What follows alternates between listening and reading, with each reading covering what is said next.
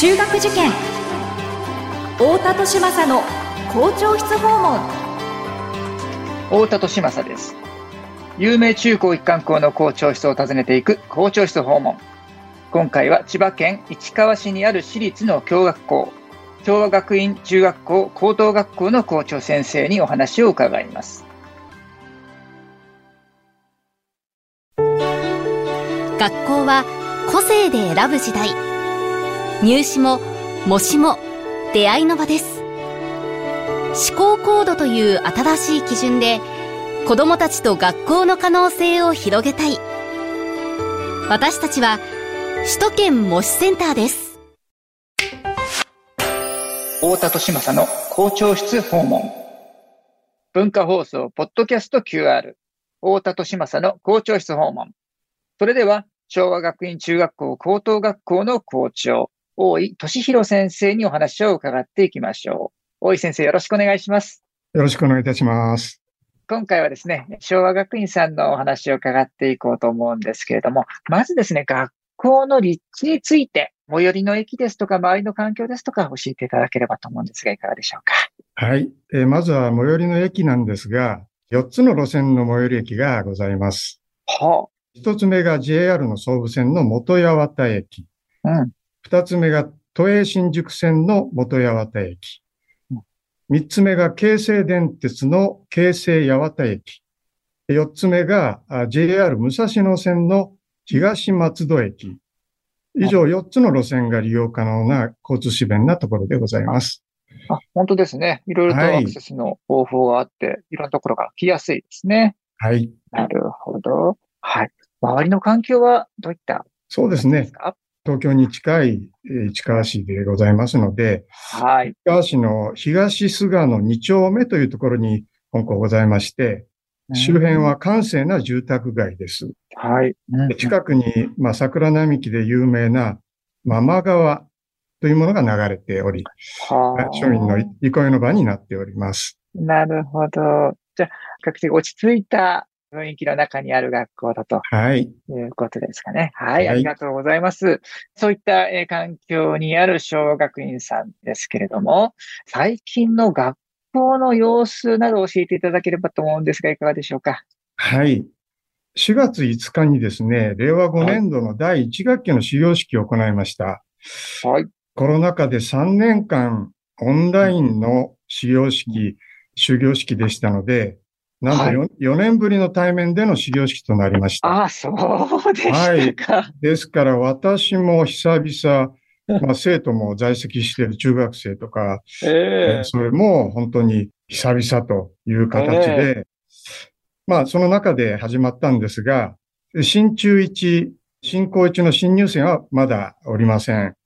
うん、しかし、1000人を超える上級生を前にですね、はい。まずは、まあ、香港のストロングポイントである生徒たちがいろんなところで活躍してるんですね。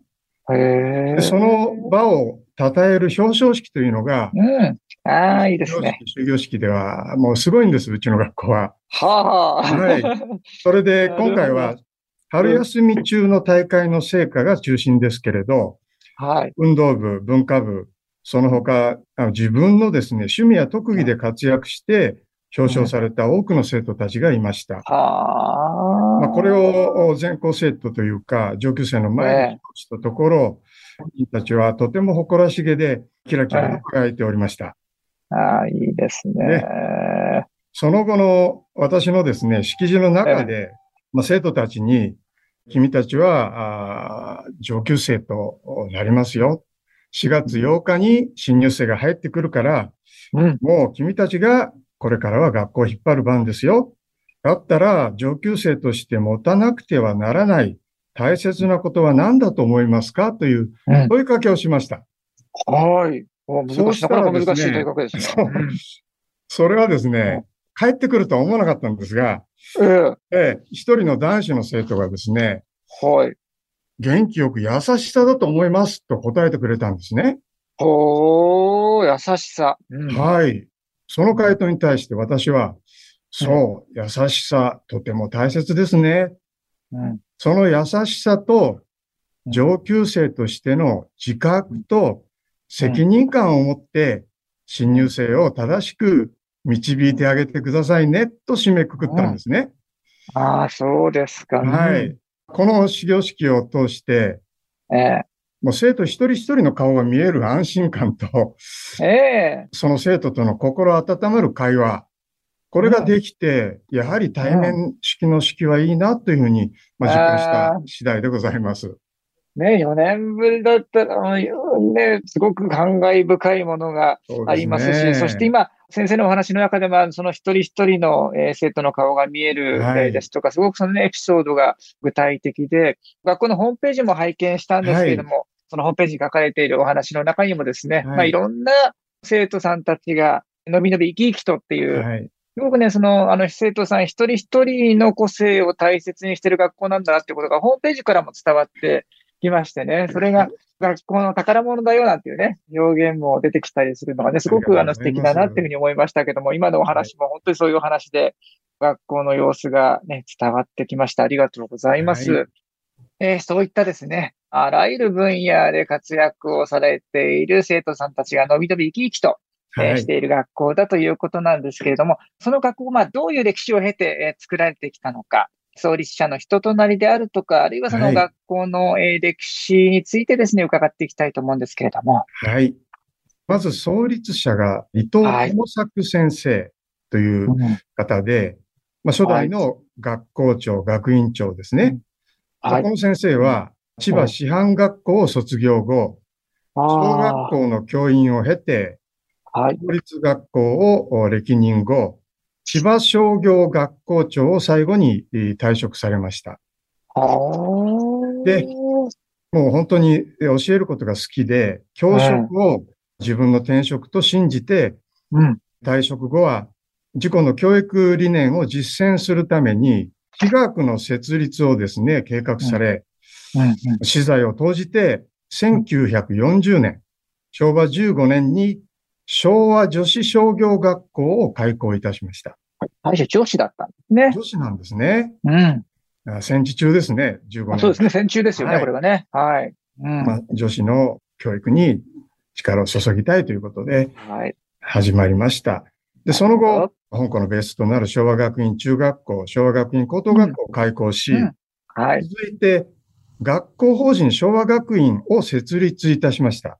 はあはあ。で、その後、昭和学院短期大学、昭和学院小学校、昭和学院幼稚園、はい、さらに、えー、幕張にあります昭和学院修営高等学校、そうですね。はい、付属中学校と、次々とグループ校を開校するという、石杖、伝統的な礎を築いた人でございます。なるほど。2003年、平成15年に男女共学となっております。なるほど。じゃあこの共学化してちょうど20年が、そうですね。今ね、経とうというところなわけですね。はい。なるほど。この長い歴史の中でですね、特徴的なまあ出来事として、はい、ちょっとお話申し上げたいんですが、お願いします。女子校としてスタートしましたので、うんうん、とにかく女子の活躍が著しい学校でした。あで、これまで高校女子の水泳部、バスケットボール部、うんうん、ソフトテニス部、ハンドボール部、新体操部の5つの部活が何度も全国制覇を果たしてるんです。で、中学の女子でもバスケットボール部と新体操部が全国制覇を果たしているという学校です。あ、すごいですね。運動部が強いですね。そうですね。で、香港卒業して世界的な活躍した卒業生もおりましてですね。はい。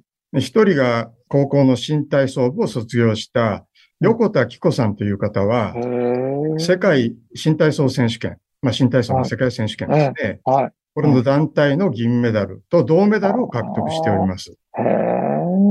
それから新しいところでは、中高のバスケット部の卒業した赤穂ひまわりさんという方が、2020東京オリンピック女子のバスケットボールの日本代表として銀メダルを獲得した、あ有名な選手でございます。ね、あの時すごくバスケ、女子バスケ盛り上がりましたね。はい、盛り上がったんですね。そのもう、最初のスターティングメンバーでずっと、ああ、そうですか。選手でございます。えー、そんなスポーツの強豪校でもあった、ね、はい。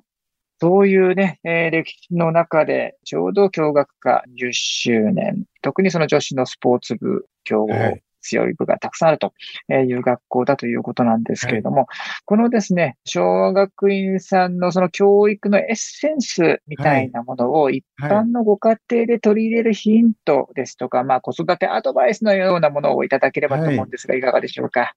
そうですね。私、いつも学校説明会等でお話申し上げて、香港には3つの宝があります。はい、1つ目の宝が学習に部活動に学校行事に委員会活動などに素直に一生懸命取り組む生徒たち、これが一つ目の宝でございます。二、つ目の宝が、頑張る生徒たちを深い愛情と熱い情熱で導き通す教師たち、教師たちが二つ目の宝でございます。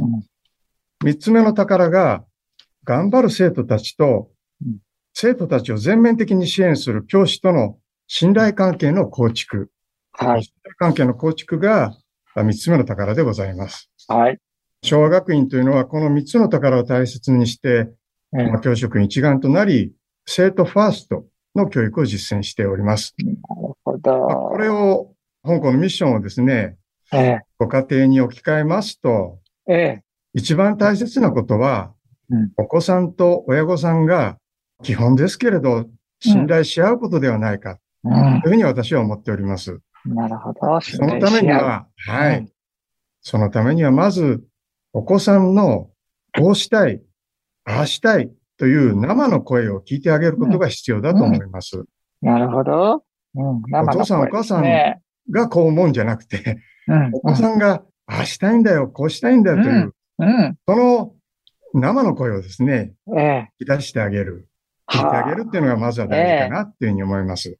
なるほど。で、次に、お子さんのその生の声、意思を親御さんが理解をしてあげる。なるほど。じゃあ、その実現に向けて、一緒に考えて、うん、そして一緒に行動してあげてほしいんですね。うん、特に学齢の低い小学生なんかは、うん、もうお父さんお母さんが一緒にですね、学校を見に行ってあげたりとか、うん、一緒に勉強してあげるっていう、はい、そういう親と子のですね、うん、共に歩んでいく姿っていうのが、小学校時代っていうのはものすごく大切かなというふうに私は思います。なるほど。そして、親御さんの理解が得られて、支援してもらえると子供が分かったら、子供っていうのはがぜやる気が出てくるんですね。はい。うんうんうん。子供のやる気に火をつけるのが 親御さんの役目だと私は思いますので、うん、それは本校でも生徒をやる気にさせるのは教師の力。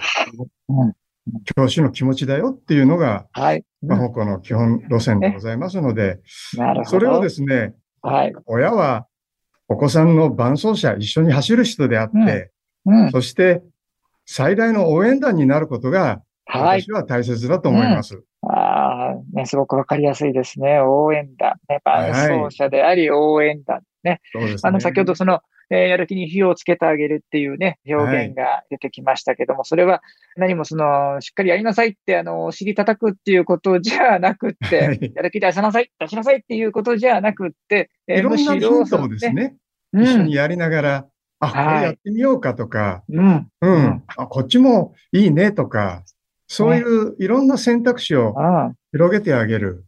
はい。子供の視野を広げてあげるっていうのが親の役目かなっていうふうに私は思ってます。うんね、で、そのプロセスとして、まず生の声を聞いてあげて、そして理解してあげて、はい、で、その中で、あ、僕の、私の、えー、親は、えー、自分をしっかり支援してくれるんだって、それは安心させてあげて、そうすると子供のやる気が芽生えてくるよというお話だったかと思います。はい。ありがとうございます。小学生に関してはですね、はい、えー、今お話しさせていただいたことを、ぜひ、お父様お母様には実践していただいて、はい。行くと、お子様がいい方向に行ってくれるんではないかなっていうふうに私は期待しているところです。あ本当ですね。はい。ね、早くやる気出してほしいからとか、早く才能を発揮してほしいからってね、ついついついてしまうんですけども、ね、急がば回れでそうやってまず自分が理解する側、応援する側、ね、はい、えー、いうふうに回ってあげるっていうことが、トータルで考えると、その子が一番、えー、伸び伸び生き生きと、はい、その子の力を発揮する、まあ、環境を整えてあげることができると